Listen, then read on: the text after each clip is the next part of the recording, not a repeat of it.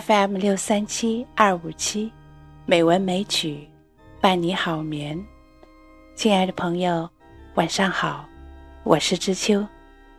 今天是二零一六年七月三日，欢迎你收听《美文美曲》第六百二十二期节目。在上周日的节目中，知秋为大家介绍了一本书，余秋雨先生写的《千年一叹》，并为大家朗读了其中的一个章节。今天，知秋再为大家朗读这本书中的第八十五章，整理一路感受，最后一个话题。余秋雨先生。跟随凤凰卫视迁徙之旅，越野车队跋涉四万公里，经过了希腊、埃及、以色列、约旦、伊拉克、伊朗、巴基斯坦、印度，寻访了沿途人类宏伟文明的遗迹，最后来到了自然风光保存较好的尼泊尔，在喜马拉雅山脚下，对此次旅行。进行总结整理。这一章节是其中的最后一个话题，关于文明和自然。让我们一起来思考吧。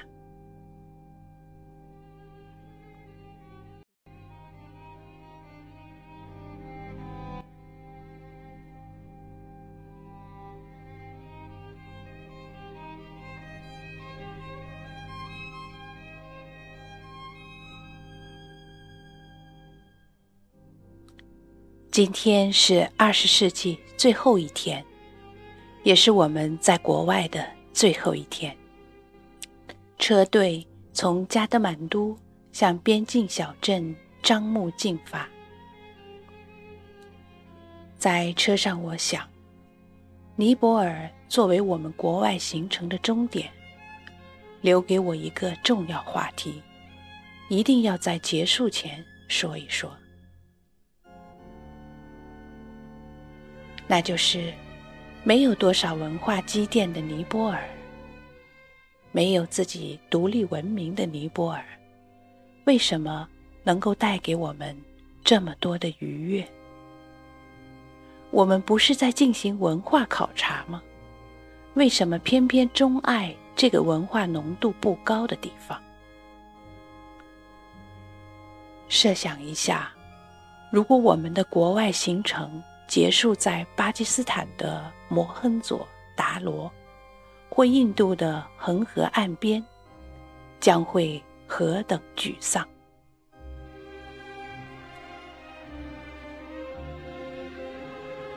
这个问题，我前几天已经写过。难道是文明造的孽？实际上，这是对人类文明的整体责问，而且。也可以说是世纪的责问。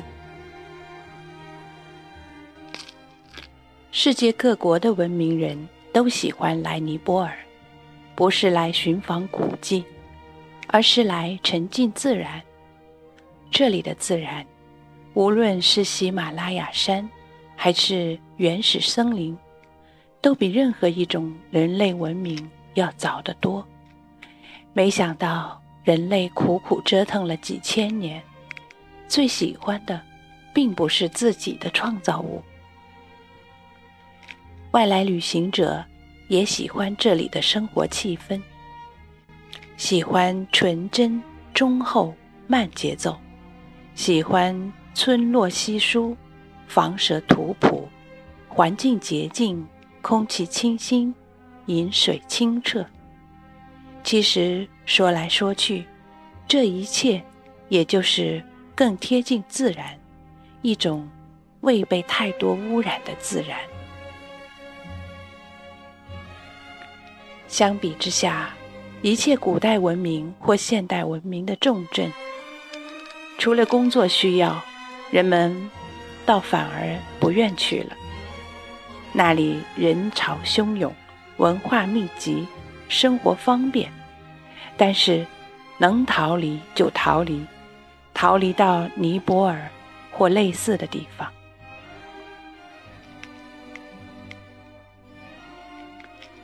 这里就出现了一个深刻的悖论：本来人类是为了摆脱粗粝的自然而走向文明的，文明的对立面是荒昧和野蛮。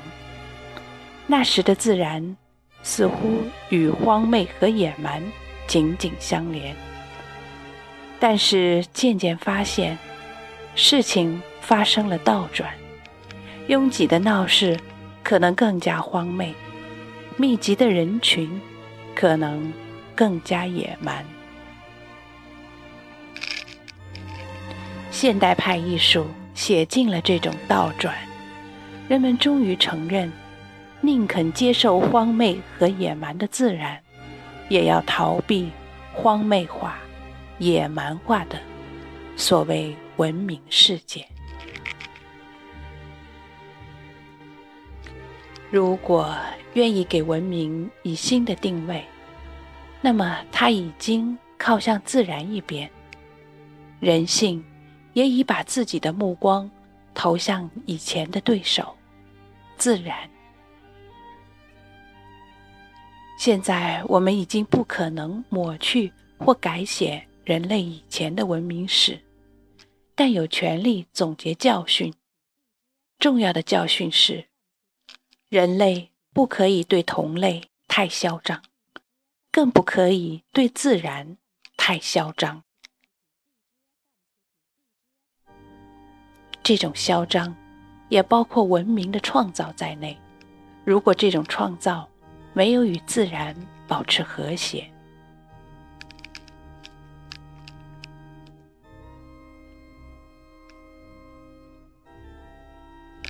文明的非自然化有多种表现：繁衍过度、消费过度、排放过度、竞争过度、占据空间过度、繁文缛节过度、知识炫示过度、雕虫小技过度、心理曲折过度、口舌是非过度、文字垃圾过度、无效构建过度。显而易见，这一切已经构成灾难。对这一切灾难的总结性反抗，就是回归自然。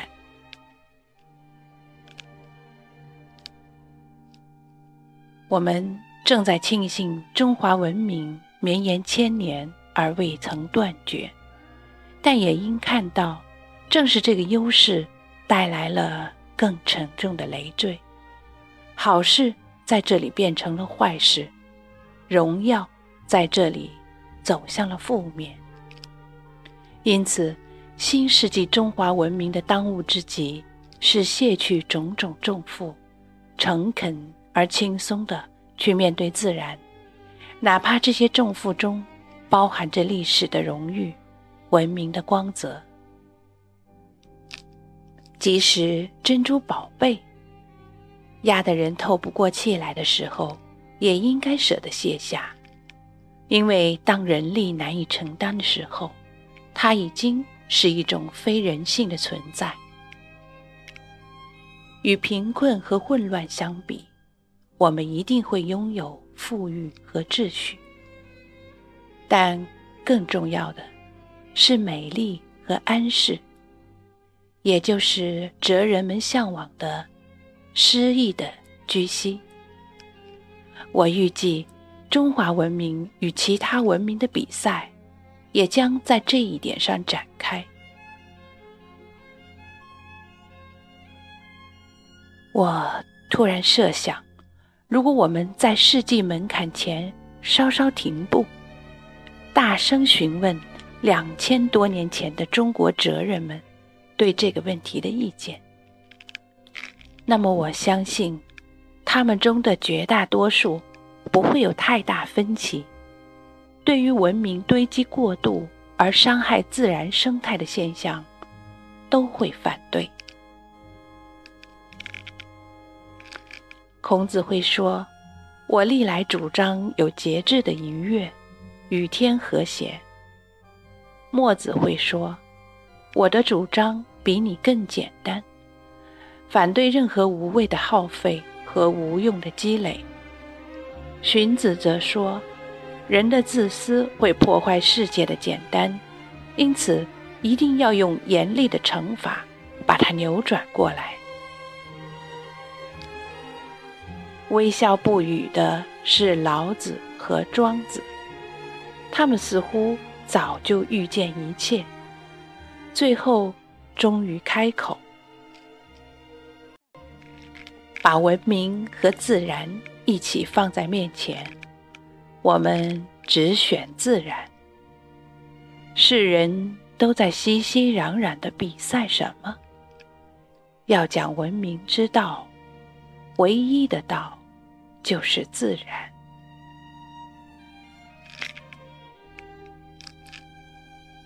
这就是说，中国文化在最高层面上是一种做减法的文化，是一种向往简单和自然的文化。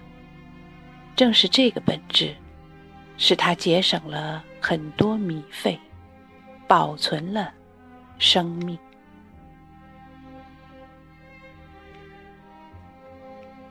一九九九年十二月三十一日。